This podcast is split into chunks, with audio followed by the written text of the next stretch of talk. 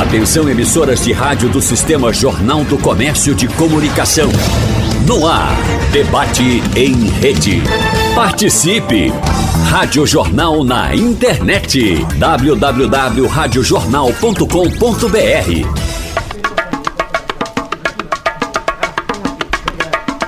8 de janeiro de 2023, o dia que ficou marcado na história do Brasil e também do mundo. Mais de duas mil pessoas participaram dos atos antidemocráticos contra as sedes do Palácio Planalto, do Supremo Tribunal Federal, no Congresso.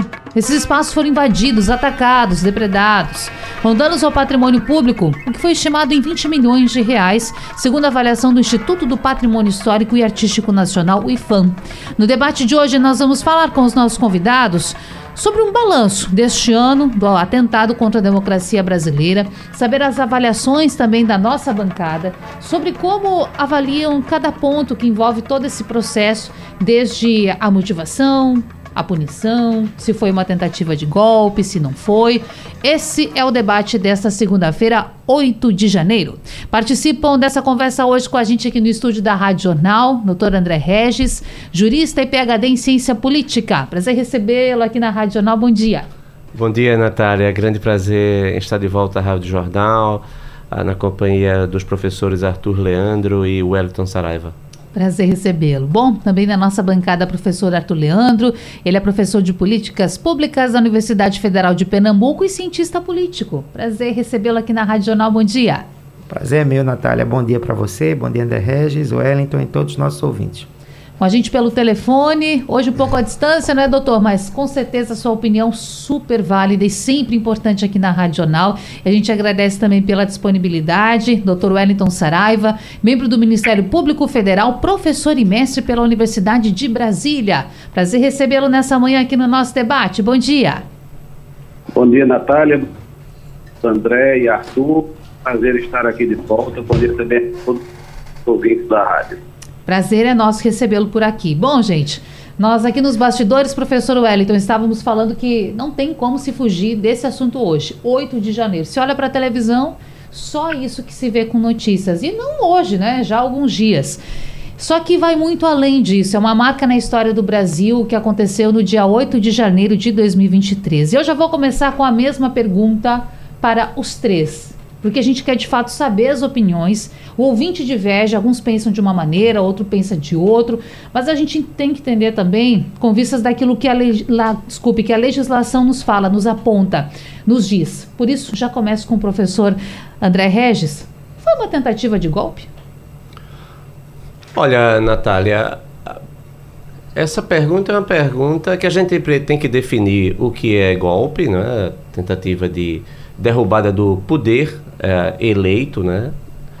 Ah, nesse caso, eu acredito que aquelas pessoas que se envolveram, que foram para as ruas, que financiaram, que estavam na frente dos quartéis, desejando a presença das Forças Armadas para derrubar o, o presidente eleito, elas estavam com a manifestação bem clara, na minha, no meu entendimento, de criar as condições para o golpe. No entanto, como o, acho que é muito interessante a gente ler a entrevista do a pernambucano do ministro José Múcio Monteiro, que é ministro da Defesa, que ele ao UOL anteontem, ele deu uma entrevista dizendo que até agora não se sabe quem era o responsável, quem era o cabeça, o com quem financiava, com o mentor. Eram vândalos que foram às ruas ah, nesse sentido, parece que o desejo coletivo, havia um desejo do golpe, as pessoas ah, fizeram uma leitura da história de que se houvesse o chamado das Forças Armadas, as Forças Armadas iriam, fizeram toda aquela banda eh, baderna, destruíram o patrimônio público, invadiram pra a Praça dos Três Poderes, para criar o ambiente propício ao golpe. No entanto, como também afirma o, o ministro José Múcio, as Forças Armadas não foram. E por conta disso não houve o golpe. Aí vem uma interpretação: será que foi somente por conta das Forças Armadas não terem ido? Ah, uma discussão também hoje é de que o, o conceito de golpe, de contra a democracia, ele tem sido modificado ao longo do tempo. Aquela ideia de uma junta militar para governar, isso não prospera nos dias atuais num país com uma complexidade como o Brasil, como o Brasil.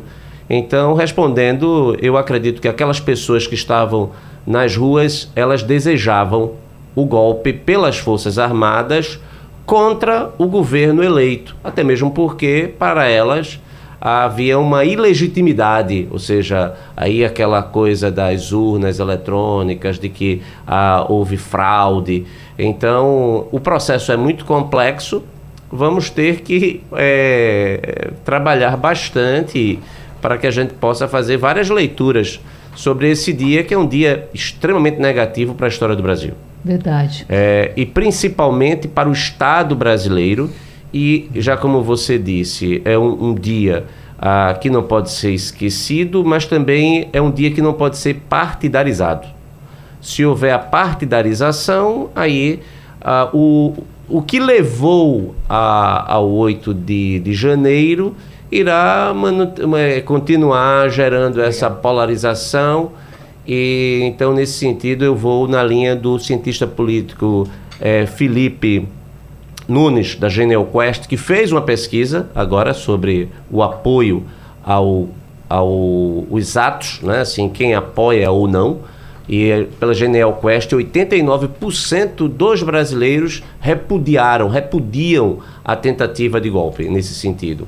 E ele diz: olha, o que não se pode acontecer aqui é o que aconteceu nos Estados Unidos, né? porque já tinha acontecido o ataque do Capitólio ah, lá em 6 de janeiro do ano anterior. Uhum. Então, e lá houve a partidarização do Joe Biden, ele partidarizou os, os eventos e isso termina dividindo, porque quem era contra ele, quem é contra ele passa, de certa forma, a se colocar, a ser jogado a favor do, dos que fizeram também aquela loucura no, no Capitólio, ah, que é uma coisa também ridícula, né? Ou seja, o que aconteceu lá se reproduzido aqui. É uma linha muito tênue dentro de uma polarização que a gente ainda vive, mas é tão lamentável a gente dividir a sua expressão política, o seu interesse político, a sua identificação com atos de violência. A gente está falando aqui, deixar muito claro isso para nossa audiência, você pode concordar ou discordar, não é ter uma linha ou ter outra linha, mas aconteceu um ato de depredação do patrimônio público. Isso é fato, isso é notório. Bom, mas eu disse que eu faria a mesma pergunta inicial para os nossos três convidados. Eu quero seguir com o professor Arthur Leandro e saber da sua opinião. Foi tentativa de golpe? É, eu acho que eu vou continuar é, com a fala de, de André Regis, o, a, a, linha condutora, né, sobre a, o conceito de golpe, o que, é que constituiria efetivamente um golpe e se ah, o conjunto de eventos de 8 de janeiro seria enquadrável né, nessa, em alguma classificação que tenha assim, poder explicativo, né, que a gente consiga é, sair da memória histórica daquele momento e é, avançar numa análise mais, é, mais, mais detida, mais esclarecedora. a minha visão daquele, daquele processo é que de fato havia uma, uma demanda né, expressa é, nos atos de, de depredação. Né? Havia uma demanda por uma, uma intervenção, uma saída, digamos, não democrática para o, o, resultado das urnas e a posse do presidente Lula que tinha acontecido na semana anterior. Né? E é, havia uma, uma demanda de um, de um grupo que estava claramente organizado naquela situação, porque não foi uma turba, né? havia é, havia um, toda, toda uma organização tática do ponto de vista de avanço sobre os prédios públicos, havia, havia uma mobilização, o jeito que eles marcharam na, na Praça dos Três Poderes, então havia uma, uma organização. Essa organização era a expressão dessa demanda, desse desejo de que algo efetivamente acontecesse. Do ponto de vista da oferta, ou seja, das lideranças que se apresentavam como os beneficiários do golpe militar, de um eventual golpe, naquele momento não estava claro se seria um golpe militar, embora tenha havido desde o anúncio dos resultados das eleições de 2022. Né? Havia uma aproximação, uma, uma presença de parte dos, dos manifestantes em frente aos quartéis naquele momento, então já sinalizava que havia uma expectativa de que algo ia acontecer dentro de um prazo, né? até o prazo de 72 horas né? era o momento que se usava para mobilizar as pessoas. Então, os beneficiários, que seria exatamente a oferta dessa intervenção, eles costumam só ser é, identificados ex post, ou seja, depois né, que os atos acontecem. Então, como os atos eles não lograram o, o objetivo pretendido por aquelas pessoas, é, o, a figura dos beneficiários dessa demanda, ou seja, as pessoas que assumiriam eventualmente um poder numa, numa situação em que o golpe fosse bem sucedido, essas pessoas não se apresentaram. Né? Então, parte do debate que a gente tem hoje é basicamente porque o, o, golpe não aconteceu, né? Eventualmente um golpe não aconteceu. Então, quando a gente tem essa situação em que os, é, o desfecho de um processo ele só pode ser analisado é, de maneira clara, evidenciada depois que ele acontece, né? A gente tem esse tipo de é, debate que ele precisa ser é, identificado exatamente pelo lado das, é, da mobilização. Quais são os sinais né, da organização e da mobilização em favor de um golpe é, que acontecia naquele momento. Então, é, nessa situação, né, se torna é, inevitável pensar é, no grupo político que eventualmente assumiria, né, que seria beneficiado com o desfecho de um golpe militar, de um golpe cívico-militar naquela situação. Né? É, então, é, a gente passa nesse momento a pensar qual seria o papel e qual seria a responsabilidade do ex-presidente Bolsonaro nesse processo, né? uma vez que é, a gente sabe que o, a figura de uma é, de um condutor de um processo político, né, ele se dá basicamente ele pode ser medido pelo seu grau de investimento no determinado desfecho, isso seja um governante ou seja uma liderança política é, que está militando numa determinada área, então ele investe no, normalmente com a condução de um processo político. Então, é, a mensuração, a aferição do investimento do, do ex-presidente Bolsonaro é, nesse, é, nesse desfecho, né, numa, numa situação de ruptura é, da ordem, né, pela negação do resultado da eleição, ela aconteceu em diversos momentos, né? É, e a outra situação, ou seja, o outro sinal seria exatamente a capacidade dessa liderança política de, de reduzir o ruído, reduzir a confusão né, em favor de um determinado desfecho.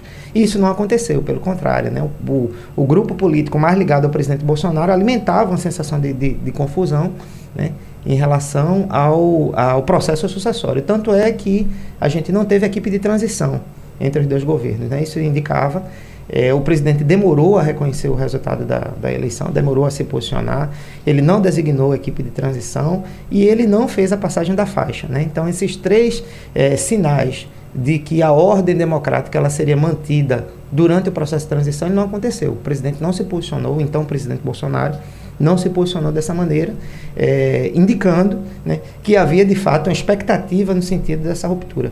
Como a ruptura não aconteceu, a gente não pode dizer categoricamente que o presidente, o ex-presidente Bolsonaro, ele foi o patrocinador de um movimento em favor de um golpe no Brasil. Mas é, existe espaço, digamos, é, especulativo né, para que a gente fale e analise essa possibilidade. Vamos ouvir também o doutor Wellington Saraiva, saber da sua opinião, doutor, porque a gente aqui já estabeleceu algumas questões, não é? Já ouvimos nossos dois primeiros convidados sobre como pensam a respeito desse nome, golpe, foi tentativa ou não. E aí lembrar também aqui da nossa história recente da política brasileira, porque lá em 2016 a gente viveu um episódio e aí, professor André Regis fala disso, né? O que é um golpe? Qual é a consistência do golpe? Porque quando Dilma Rousseff foi destituída, é claro que aí de uma forma totalmente diferente, sem envolvimento ou suposto envolvimento dos militares, algumas linhas, não é? partidárias, ideológicas, trataram aquilo como golpe e tratam até hoje. Aí se vive agora um novo momento em que essa palavra ressurge, mas é claro que com um grau de violência, assustando a todos. Mas, feitos esses, essas colocações, doutor Wellington, para o senhor, foi uma tentativa de golpe? Bom, Natália, a meu ver, foi claramente uma tentativa de golpe. É, não foi uma tentativa de um formato clássico, em que os militares é, tomam as ruas, como lembrou bem André, na, na esse tipo de movimento não é comum. Embora tenha acontecido em Mianmar, dois anos atrás, no, estilo bem clássico.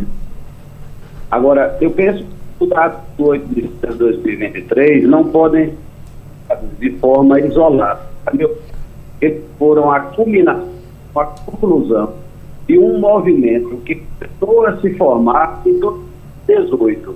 Em 2018, então o candidato já, já atacar o eleitoral brasileiro, era vulnerável, não confiável e não auditado. Doutor Wellington, vou fazer o seguinte. Desculpe lhe interromper, a gente não está conseguindo entender muito bem, acho que é o sinal, e a gente quer ouvi-lo na integralidade com tudo que o senhor tem a falar, que certamente contribui demais. Vou fazer o seguinte, vou pedir aqui para a gente refazer essa ligação, depois a gente volta então com o doutor, para que ele possa dar a sua opinião a respeito deste assunto, e aí aqui eu consigo estabelecer um paralelo também, porque enquanto o professor Arthur Leandro fala aqui, fala né, desse suposto possível envolvimento do ex-presidente Jair Bolsonaro, que, vamos lembrar que publicou um vídeo horas depois, depois daquela, daquele ataque né, do dia 8, mas retirou das suas redes sociais, que para alguns teve como caráter incitar, reforçar aqueles atos. André Regis diz que não vê uma, uma definição tão clara de um possível mentor. Não citou, não é, Bolsonaro, nessa primeira fala. Eu quero saber, o ex-presidente Jair Bolsonaro, de fato, tem responsabilidade de alguma forma, porque está sendo investigado. O que, que vocês acham? Veja, uma coisa é a responsabilidade política, outra coisa é uma responsabilidade criminal. Uhum.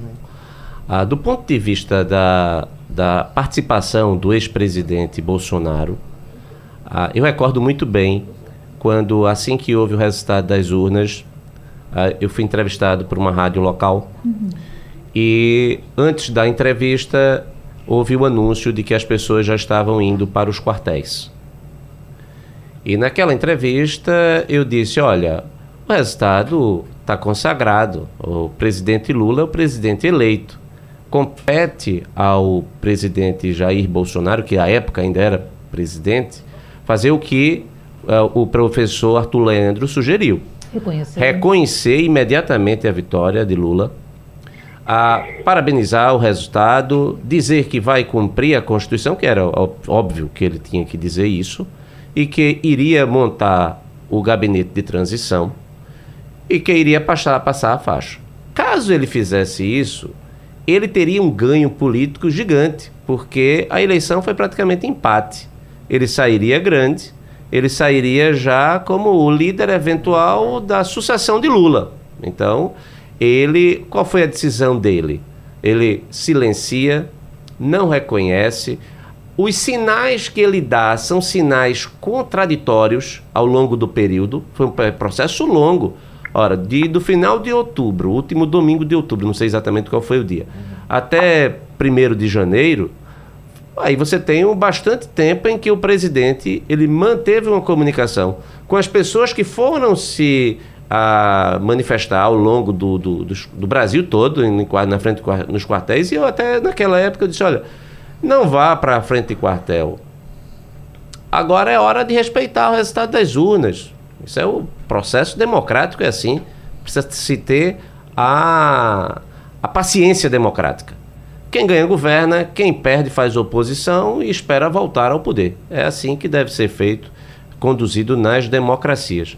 Esse não foi o cenário.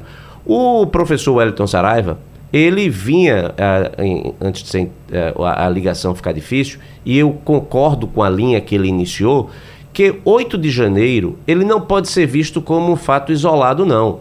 Ele é um processo ah, de construção. E um elemento que eu acredito que precisa ser analisado, Arthur, do ponto de vista da ciência política, da modificação dos paradigmas políticos, é a presença de instrumentos como o WhatsApp ou o Telegram. As pessoas, e aí essa dificuldade de saber quem foi, uhum. porque eram diversos grupos, as pessoas se relacionavam ali, cada um se sentia líder e vocês, o, os vídeos que foram é, colocados ali, era cada um do, do, ponto de vista anárquico, convocando, dizendo que não ia sair, dep depredando ao vivo. De certa forma, o, constituindo provas contra é, si Claro, né? então está tudo documentado. Sim. Mas essas pessoas, elas foram com esse desejo de criar a, as condições para que as Forças Armadas tomassem o poder. Isso para mim é absolutamente claro. E o presidente, à época o Jair Bolsonaro, no caso 8 de janeiro, já o ex-presidente, toda a sua comunicação não foi de tirar as pessoas da frente dos quartéis. De dizer, ó, pessoal, vamos respeitar os resultados das urnas. Muito pelo contrário. Era sempre mensagens de que. É, e isso, essas mensagens com caráter ah, bastante dúbio ou levavam as pessoas a inclusive falarem em nome dele e agirem em nome dele e vai acontecer alguma coisa. Então é um processo que eu acredito que de fato começa com. E aí você traz a questão do impeachment, que não tem. Impeachment não é impeachment, está na Constituição. É regra de substituição do presidente que pratica crime de responsabilidade. Dilma Rousseff cometeu crime de responsabilidade, foi processada, a Câmara admitiu, o Senado condenou, ela perdeu o cargo, o Supremo manteve a decisão, foi tudo dentro da regra do jogo. Agora, tentar derrubar o presidente recém-empossado através de um golpe que seria das Forças Armadas, e aí eu acredito que. Aí você tem o golpe como derrubada de um governo eleito pela via violenta. Isso está absolutamente claro. Ninguém pode dizer que é, foi pacífico a ocupação das praça, da Praça dos Três Poderes. Agora, o incrível é a enorme incompetência das instituições brasileiras, notadamente da Polícia do DF, da Polícia Militar do DF e das Forças Armadas de não protegerem os prédios que foram atacados. Porque aí o sério, a, a, a, a, não sei se você leu, Arthur, a entrevista do José Múcio, ele disse que, olha, o ministro da Defesa, aliás, o, o, o comandante do Exército perguntou ao Palácio do Planalto quem, se eles precisavam de é, reforço, porque tinham mil homens esperando, é, prontos, de prontidão para a proteção do prédio. O Gabinete de Segurança Institucional disse que não precisava, que dava conta. E olha o que aconteceu: invadiram o Palácio do Planalto, quebra-quebra todo, ou seja, o que aconteceu não era era evitável.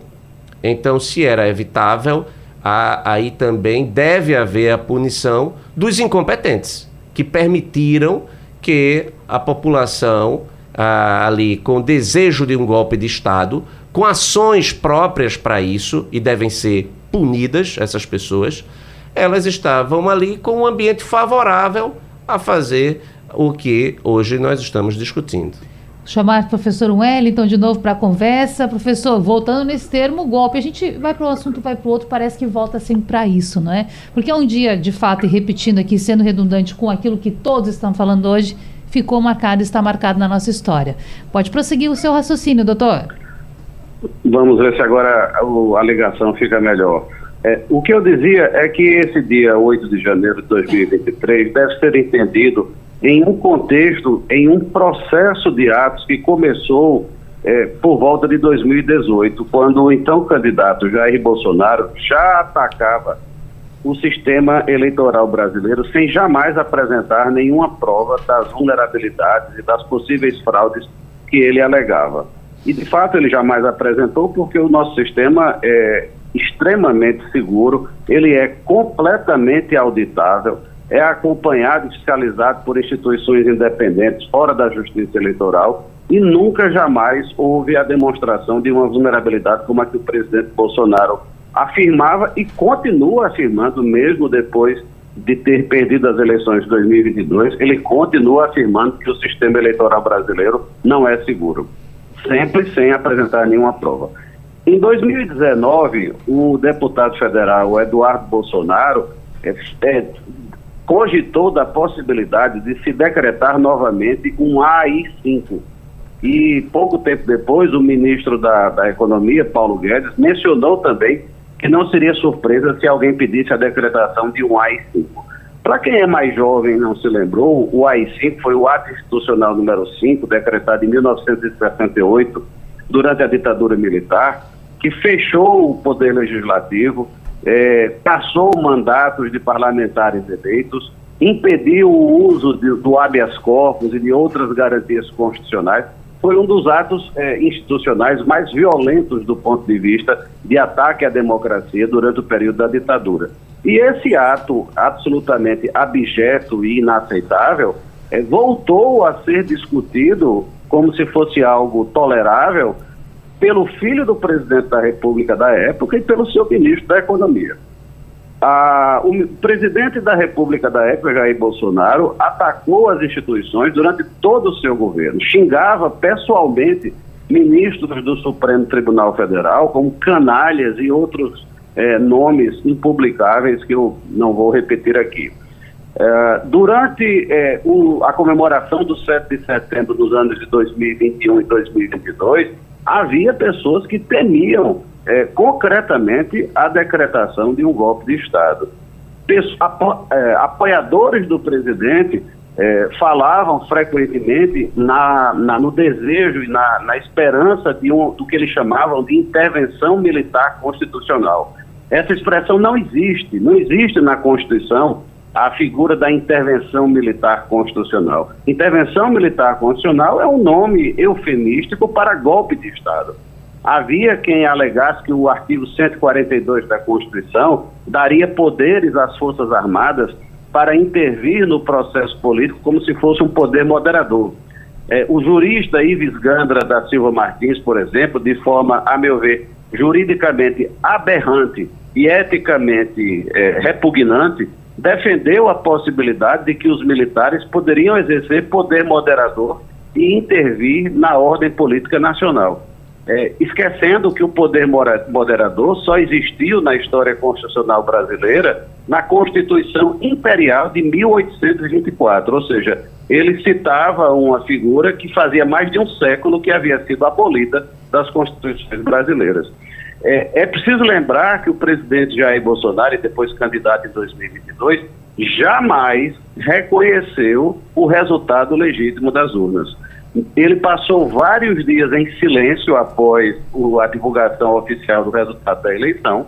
E, ao contrário da tradição democrática, não só do Brasil, como de todos os países ocidentais, ele não teve a, a, a elevação, digamos assim, de reconhecer a sua própria derrota e cumprimentar o seu adversário pela vitória, que é o procedimento tradicional nas eleições de todos os países. Ele jamais fez isso. Quando ele fez um pronunciamento alguns dias depois, ele também não reconheceu a vitória do, do seu adversário e não reconheceu a sua derrota nem a legitimidade do processo eleitoral. Ele fez um pronunciamento ambíguo, agradecendo seus votos e enaltecendo o que ele dizia que eram os avanços do seu movimento político ao longo dos anos. Depois, ele também, fugindo à tradição de décadas do Brasil, saiu do país um dia antes do fim do seu mandato, o país ficou sem presidente da República titular eh, nas vésperas do final do seu mandato e foi para a cidade da Disney, na Flórida, nos Estados Unidos. Ele não participou da cerimônia de, eh, de, de, de posse do presidente da República eleito, não passou a faixa no que era simbolicamente a demonstração da transição legítima do poder. Ele jamais desestimulou as pessoas que estavam na frente de unidades militares de forma completamente ilegal, pregando tortura, golpe militar e intervenção das Forças Armadas, às vezes de formas bizarras, como é, mediante orações é, diante de um pneu é, colocado no meio de uma rodovia.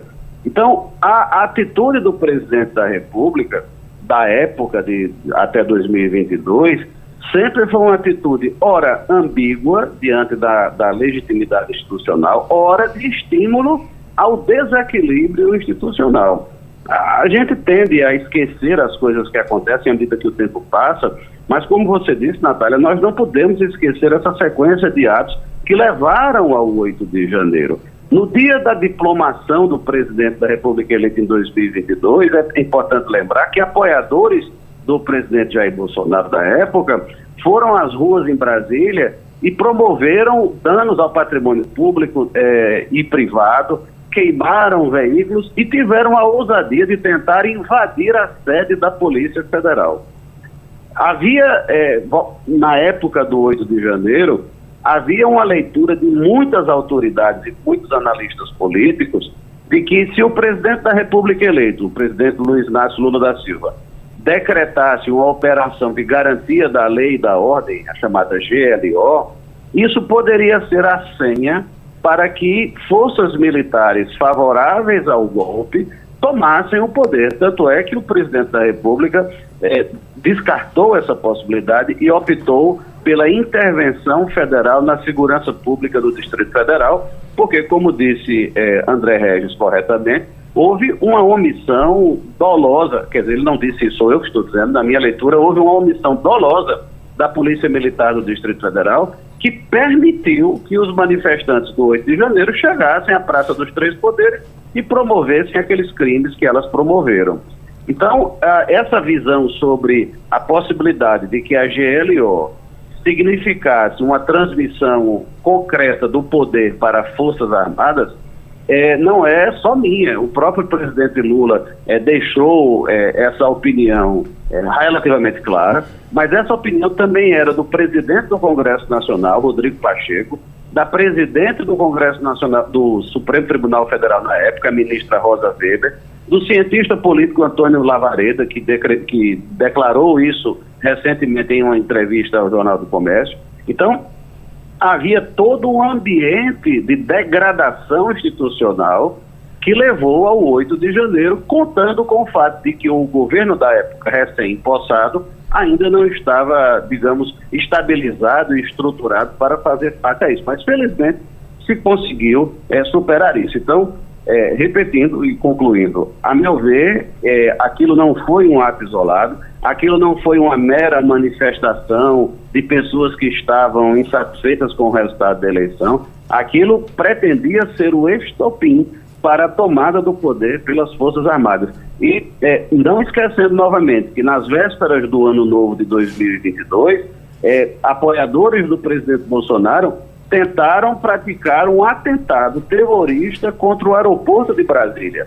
É, o atentado, felizmente, falhou, é, mas eles pretendiam explodir um caminhão-tanque é, na área do Aeroporto Internacional de Brasília. Então vejam que havia um conjunto de atos que culminou com essa tentativa de golpe do 8 de janeiro. Hoje a gente fala sobre os atos antidemocráticos do 8 de janeiro de 2023. Eu já volto emendando aqui agora a questão punições, porque lá à época, há um ano, Cerca de duas mil pessoas foram detidas. Estavam naquele acampamento em Brasília, sendo que dessas 66 continuam presas, estão presas até hoje pelos crimes de incitação, financiamento e execução dos atos. Bom, tem alguns que estão detidos, Julgamentos precisam ainda acontecer, precisam, e esse termo eu uso para dizer do rito processual mesmo da justiça. E dito isso, eu quero voltar com o professor Arthur Leandro para saber. Professor, teve exagero nessas prisões? Teve gente que passou o Natal fora de casa, passou o Ano Novo e as famílias muitas reclamam. Tem gente que está com tornozeleira, tornozeleira eletrônica e diz assim: Poxa, na sua ideia, alguns não entendem o que aconteceu e pensam: Eu sou filho a defender a nação. O que, que o senhor acha? Teve exagero? É, talvez aqui na, na bancada eu seja menos qualificado para emitir eh, opinião opinativa sobre a, a, parte técnica, digamos assim, hum. das, das punições, até porque eu estou na presença de dois juristas né, aqui. Ah, nós vamos ouvi-los é, também. mas é, a impressão que eu tenho é que a, a condição em que a, a, reação, digamos, do Estado brasileiro aos atos de 8 de janeiro, é, a, a condição em que isso aconteceu, ela foi inusitada, digamos assim, ela, ela é, se deu num caráter de profunda excepcionalidade, tanto pela natureza é, da, da agressão a que o Estado teve que responder, como pelo fato de que é, reações das instituições brasileiras contra esse tipo de ataque, elas não estavam, digamos, consolidadas dentro de uma jurisprudência, digamos assim. Então, é, a, o, o, fato, por exemplo, do, do, número de pessoas que foram presas é, logo em resposta ao 8 de janeiro e o fato e o modo com que os, os inquéritos aconteceram é, foram excepcionais. Né? Então, isso ampara, digamos assim, do ponto de vista da defesa dessas pessoas e de boa parte da opinião pública, a ideia de que houve desproporcionalidade e é, é, ruptura, digamos assim, do ponto de vista das garantias dessas pessoas que foram aprisionadas. Então, esse debate existe e ele precisa ser é, também levado em consideração. É, por outro lado, existe a percepção né, de outra parte da opinião pública, a gente estava falando aqui no intervalo sobre polarização, né, de que era necessário reagir dessa forma até para evitar que outras é, ações desse tipo, dessa natureza, elas viessem a acontecer. Né? A gente viu, por exemplo, que na sequência dos atos de, de 8 de janeiro, a, a Polícia Federal ela, é, realizou operações é, na, na casa de, de, de financiadores, de supostos financiadores dos atos, que eram exatamente empresários ricos, pessoas que eram poderosas e que supostamente teriam é, financiado os atos, e que isso implicou é, numa retração, digamos, do apoio desses empresários aos atos é, é, subsequentes. Uhum. Tanto é que quando a gente vai ver o 7 de setembro de 23, ele foi muito mais tímido do que, que o 7 de setembro um de 22, porque o financiamento desses atos, dos atos de, de 7 de setembro, das, das, das manifestações que aconteceram é, no ano passado, é, foram muito mais tímidas e muito menos, digamos assim, voltosas do ponto de vista do, do da, da, montagem logística e do financiamento do que a do ano anterior. Então, é, provavelmente o que aconteceu foi que parte da elite que financiava, o, da elite econômica, eu falo, né? Claro. É, dos grandes empresários que financiaram os atos de, de 8 de janeiro de 23, eles se viram diante do risco de serem pessoalmente prejudicados e seus negócios é, serem é, sofrer algum tipo de prejuízo se eles continuassem com o tipo de, de militância e de, de, atuação política que estavam desempenhando é, durante o ano de 22, o ano eleitoral e o período que antecedeu, né? Então, é, de fato, houve a, as consequências pretendidas pela atuação do Estado brasileiro, em especial do Supremo Tribunal Federal, elas foram efetivas do ponto de vista político. Agora, o questionamento que você traz e que é, é amparado, digamos, por parte da opinião pública, de que houve excesso e que houve é, desrespeito, digamos, às, às, garantias fundamentais, ele de fato ele é, ele não é, é desarrazoado, né? As pessoas têm, digamos assim, os seus motivos para sentirem, quem sente desse jeito, para sentir desse jeito. Vamos saber de André Regis. Bom, e destacar outra questão aqui. Professor, hoje no Instagram da Rádio Jornal, claro que a gente está publicando muitas notícias sobre esse assunto, né? É óbvio, todos os portais e veículos hoje falando sobre o 8 de janeiro. E aí nós fizemos uma enquete logo cedo, perguntando para a nossa audiência: você concorda com as prisões que continuam? E em alguns comentários ficou claro o seguinte: pessoas até falando assim, como eu vou concordar com isso, sendo que o Brasil hoje tem um presidente que foi condenado? Então, essa polarização está presente até nesse ponto. Estou misturando os assuntos? Estou, mas quero saber do senhor. Teve exagero? Bem, uh, eu não tive acesso ao processo, a nenhum processo, não li nada sobre os processos. O que me chega é o que a imprensa publica. Então não vou tecer aqui comentários sobre a possibilidade de exageros.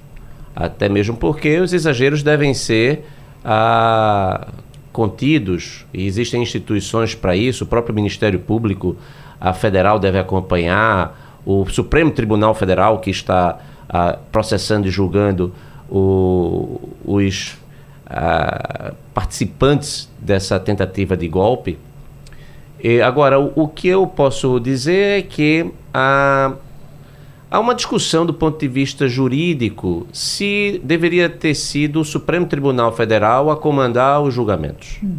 Se essas pessoas teriam foro privilegiado ou foro é, especial para que fosse o Supremo Tribunal Federal. E em sendo o Supremo Tribunal Federal, o ministro Alexandre de Moraes deveria ser o relator do processo.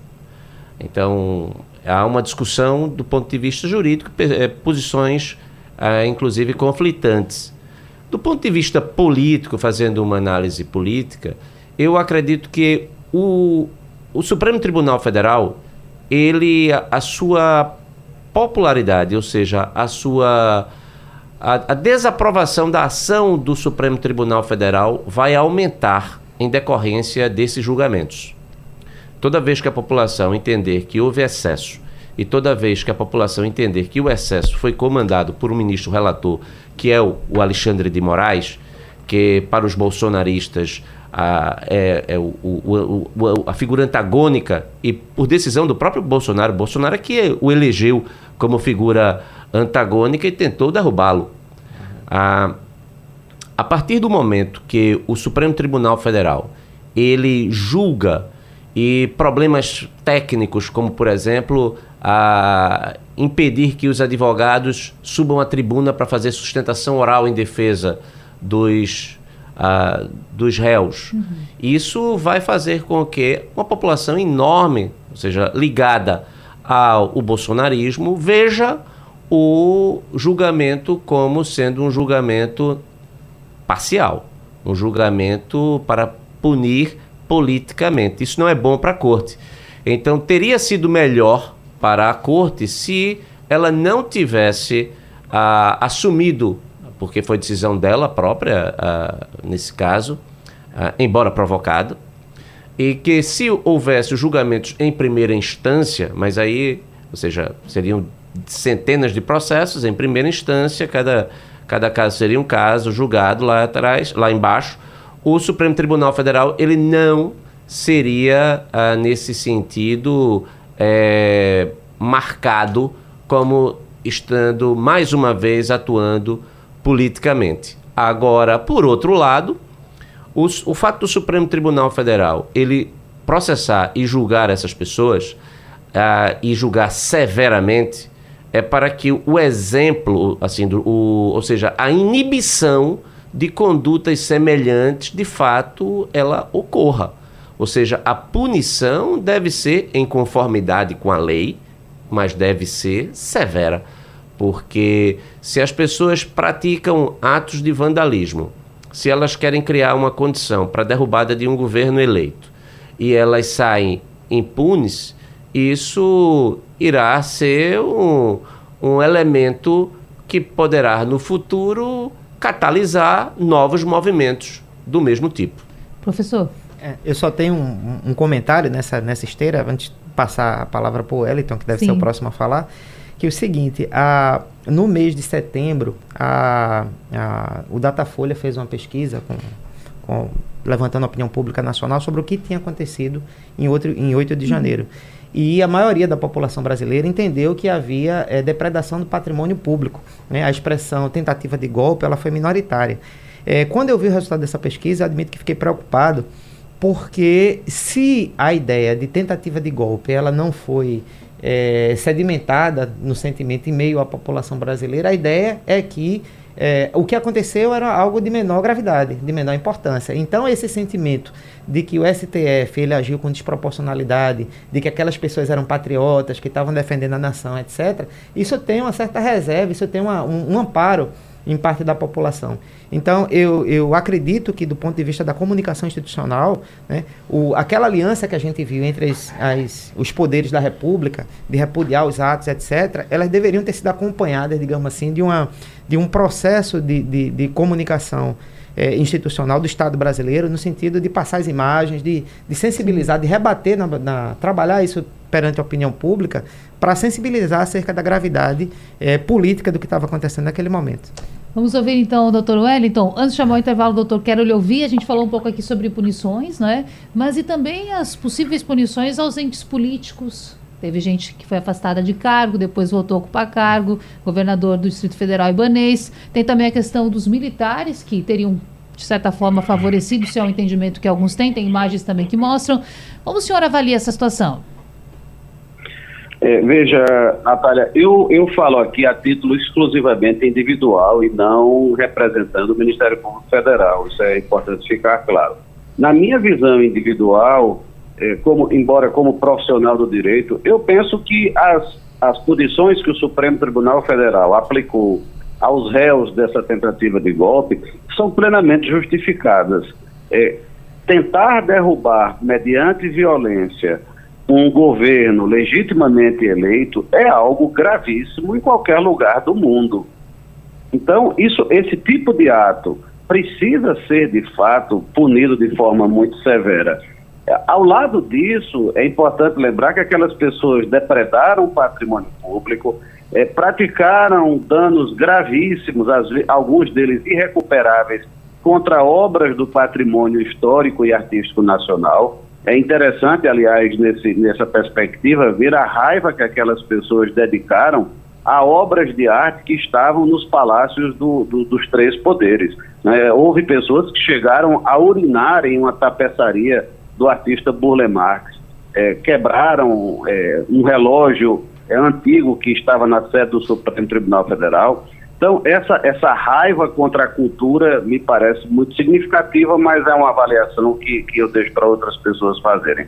O fato é que as punições estabelecidas pelo Supremo Tribunal Federal foram fixadas de forma colegiada, ou seja, pela, pelo conjunto dos 11 ministros do Supremo, após as manifestações do Ministério Público Federal, que é o autor dessas ações penais, e dos advogados de defesa e dos debates que os próprios ministros fizeram entre si.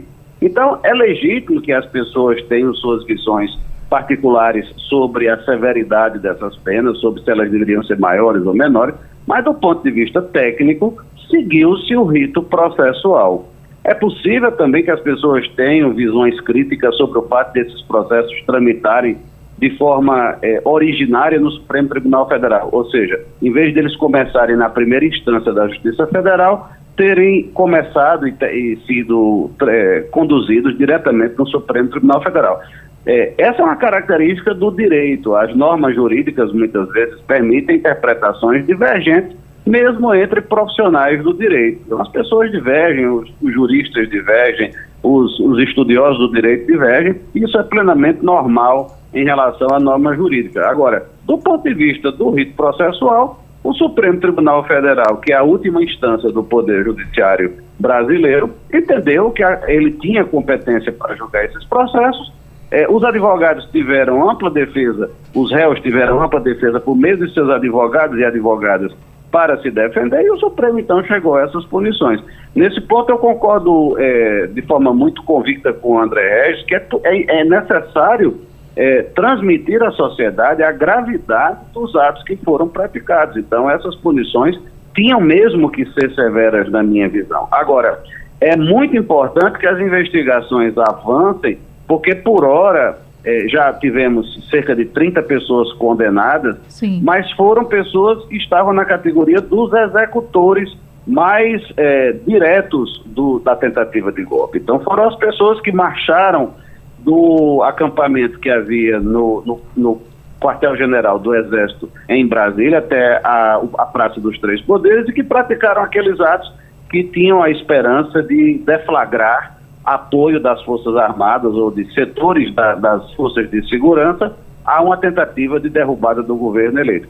Mas é importante que as investigações avancem, identifiquem e depois o Ministério Público processe e o Judiciário julgue, e se for o caso, puna as pessoas que estavam na arquitetura desses atos. Então, as pessoas que passaram anos instigando a desconfiança leviana e, e sem provas na justiça eleitoral devem ser punidas. As autoridades políticas, militares de qualquer natureza que apoiaram esses atos, que sinalizaram que era possível é, uma, esse, um golpe de Estado disfarçado de intervenção militar constitucional, essas pessoas precisam ser identificadas e punidas, inclusive parlamentares, que no dia 8 de janeiro divulgaram mensagens de apoio aos criminosos que se encontravam nas sedes dos três poderes. Parlamentares que nos meses anteriores participaram de atos apoiando claramente a derrubada do governo por meio da invocação do artigo 142 da Constituição, como se ele autorizasse a atuação das Forças Armadas para intervir na normalidade política internacional é, na, na normalidade política nacional, perdão. Bom. Os financiadores das pessoas que passaram mais de um mês acampadas recebendo água, comida eh, e apoio na forma de estrutura em quartéis no Brasil todo, particularmente na frente do quartel do Comando Geral eh, do Exército em Brasília, os financiadores desses atos, as pessoas que pagaram deslocamento de centenas de brasileiros e brasileiras em ônibus até o Distrito Federal, essas pessoas precisam ser identificadas e punidas. Aqueles que foram presos no 8 de janeiro e que alguns dos quais ainda se encontram presos e que estão sendo condenados são a ponta do iceberg, mas é preciso ver quem é que criou as condições culturais, emocionais e materiais para que esses atos tenham ocorrido. Gostaríamos de falar muito mais a respeito deste assunto, mas teremos outras oportunidades e tomara que não estejamos aqui novamente, né, senhores, para replicar momentos difíceis da democracia, que a gente possa fazer avaliações e não repetir falas como daquele 8 de janeiro de 2023. Dito isso, eu quero agradecer pelas participações de André Regis. Muito obrigada, professor. Até a próxima.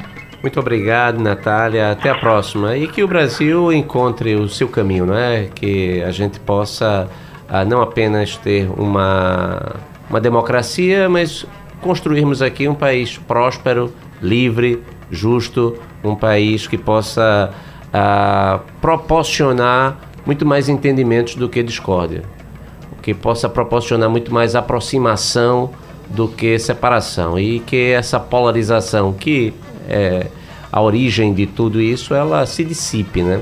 Afinal de contas, o objetivo é o mesmo para todos nós: vivermos num país bom para todo mundo. Verdade. Professor Arthur Leandro, muito obrigada por esse debate. Até a próxima oportunidade. Obrigado, até a próxima, para que os próximos 8 de janeiro sejam bem mais auspiciosos do que foi do ano passado. Verdade, nossa torcida sempre. Professor Wellington Saraiva, doutor, muito obrigada por essa participação. Até a próxima oportunidade.